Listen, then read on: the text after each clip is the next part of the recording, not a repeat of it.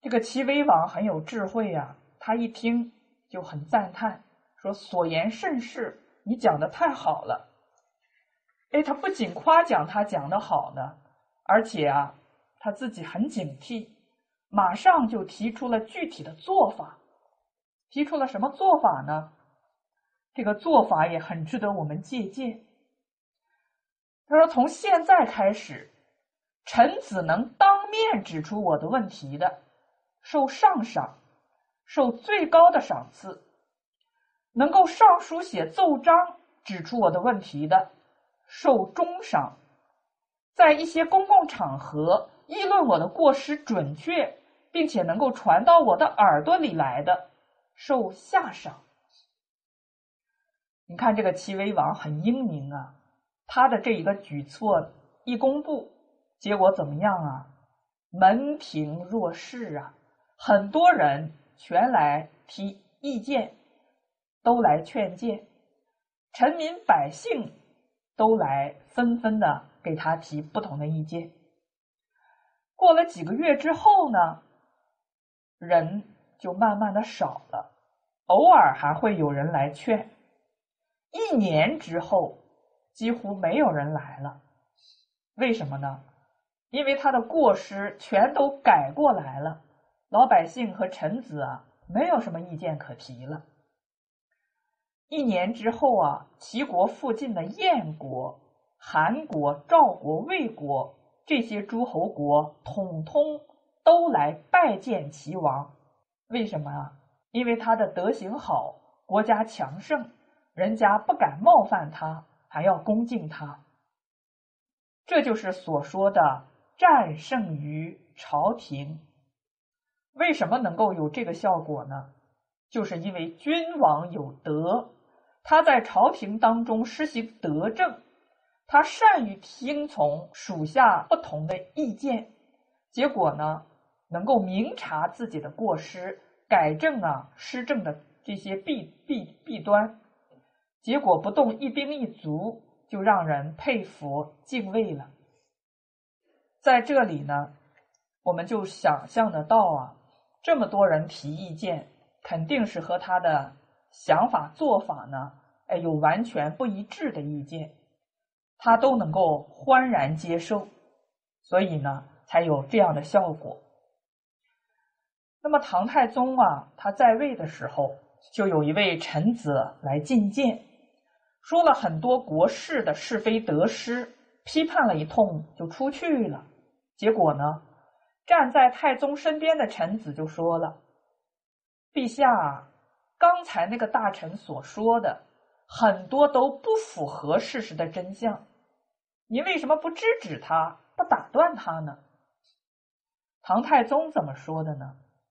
唐太宗说啊，如果我不听他的话，打断了他，这个事情传了出去，有人就会说皇帝不肯听臣子的进谏，就没有人。再愿意向我提意见了，所以虽然他说的不对，我也不能够打断他。正是因为唐太宗啊，作为一国之君，作为领导者，他有这样的心胸，这样的雅量，所以臣子都敢于犯言直谏，最终啊，开创了贞观之治的太平盛世。我们看下一条，四十八。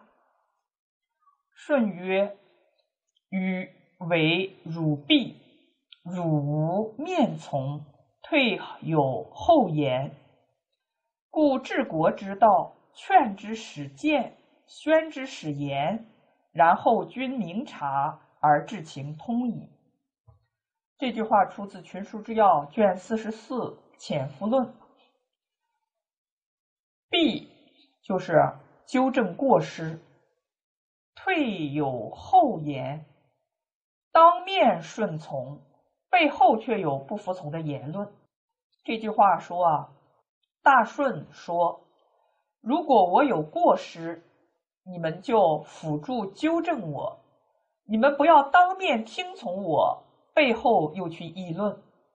所以治理国家的方法，要鼓励人民进谏，要引导人们敢于讲实话，这样君主就能明察真伪，而通晓治乱的真实情况。那么，我们看在历史上呢，有很多的臣子确实做到了能够啊尽忠职守。古代臣子尽忠职守的一个标志，就是看到君王有过失，能够啊不惜生命犯言直谏。为什么呢？因为他没有私心，不是顾及到自己的利害得失，而是看到啊君主的危亡，还有啊给百姓带来的祸患。在《群书之要·后汉书三》就记载着这样一个故事。在东汉杨家三年，关中地区大旱，五谷遭灾。当时的皇帝呢是汉顺帝，他就亲自主持策问，就是向群臣呢召集建议。当时的尚书周举就这样说：“阴阳闭隔，二气就不通；阴阳二气不通。”人事就不昌盛，人事不昌盛，风雨就不及时，风雨不及时，就闹水旱灾荒。陛下居于唐尧、虞舜一样的君位，但却不能施行尧舜的政治，改变了文帝、光武帝的法治，而效仿王秦的奢侈多欲之风。宫内积聚了很多不能婚嫁的怨女，宫外却有很多不能娶妻的旷夫。当今皇室缺少后嗣，后宫未立太子，伤和背礼，是断绝人伦所造成的结果。而且呢，现在不仅仅是陛下您这样做。就是宦官们，也都是虚有其表，侮辱危害良家妇女，把他们娶来禁闭在家中，以致白头到死，实际上都无配偶，违背了上天爱人之心。古时候啊，周武王取得殷商的天下，放出了充满内宫的怨女。成汤遭受自然灾害的时候，列举出了六件事来反省自己。但是呢，自哭汉以来，弥历年岁，未闻陛下改过之效，徒劳至尊，暴露风尘，诚无益也。这个话呢，就说的很直接，对皇帝的批评呢，确实是啊。非常的中肯，但自从闹荒旱以来，已经经过了好几年，没有听到陛下有改过自责的举措，徒劳君上，暴露风尘，这的确是无意义的。还下令各州郡起神求雨。春秋时，齐国灾受旱灾。齐景公啊，准备祭祀河伯。晏子见征说：“河伯是以水为成国，以鱼鳖为庶民。水尽了，鱼鳖枯涸，难道河伯就不希望下雨吗？”由此看来，祭祀河伯也是徒劳的。陛下所行，但勿其华。不寻其实，由缘木惜鱼，却行求浅也。这句话说的很好啊。他说：“陛下的作为啊，都是华而不实，都是搞一些形式，可能是为了自己的名声面子，离不开名闻利养。就像是什么呢？就像是缘木求鱼。”是自己不肯迈步行走，却希望能赶上前边的人呢？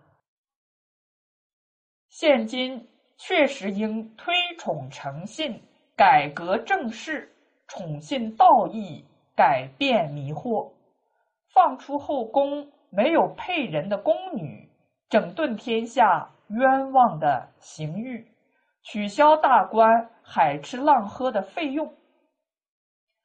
臣才博志浅，不足以应对策问，只希望陛下能留心裁决考察。那么周举啊说了这些建议之后，这个皇帝很难得啊，他觉得他说的很有道理，于是就任周举为司徒。这个司徒呢，就是教育部长。认为呢，只有兴起道德教化，改变人心，这才能够啊改变灾荒。因为这个古人讲天人感应啊，这个灾荒是什么原因导致的呢？就是人心太恶所感召的。那你要改变这个人心之恶，必须兴起道德教化，改变人心，这才是抓住了根本。那么，在这个听取谏言方面啊，唐太宗啊也是给我们做出了很好的榜样。像有一次呢，唐太宗就问长孙无忌说：“魏征每次对我提出建议，我要是不采用，他就不答应，这是为什么呢？”结果长孙无忌啊还没有回答，魏征就接过话头来说。陛下，我之所以向您进谏，是为是因为陛下您做错了。如果我顺从您的意思，没有坚持到底，那么就违背了我的初衷，您的错误也不能够改正。所以我一定要坚持到底，直到您接受为止。唐太宗就说：“那你不能够表面上顺从我。”在群臣面前不要忤逆我，给我一点面子，然后在私下里劝谏我吗？你看这个皇帝呀，做领导的也都求面子，希望呢不要当众啊忤逆他。魏忠说道啊，当年尧帝曾经说过，表面上顺从我，但是在背地里却阳奉阴违。诋毁我的过失，这不是一个忠臣所应做的事。我还是应该啊，犯言直谏。看魏征啊，他就引用了舜帝的这一句话：“余为汝婢。”如果我有过失，你就要纠正我。汝无面从，退有后言。那么唐太宗听了之后啊，也非常的感佩。魏征一生向唐太宗提了两百多次意见，唐太宗都非常诚恳的接受，这就使得唐朝啊逐渐兴盛，创下了贞观之治。所以，做领导者的一定要鼓励臣子进谏，对于敢于犯言直谏的臣子，还要给予表彰和奖赏。因为真正没有私心，只有一心想让领导好、团队好、国家好的人，他才敢于犯言直谏，指正领导的过失。这是完全出于一片忠义之心。我们再看下一句，四十九：兴国之君，乐闻其过；慌乱之主，乐闻其欲。闻其过者，过日消而弗真；闻其欲者，欲日损而祸至。这句话出自《群书之要》卷二十八，吴志下。那么这句话是说啊，使得国家兴盛的君主，喜欢听那些指出自己过错的话；荒淫败乱的君主。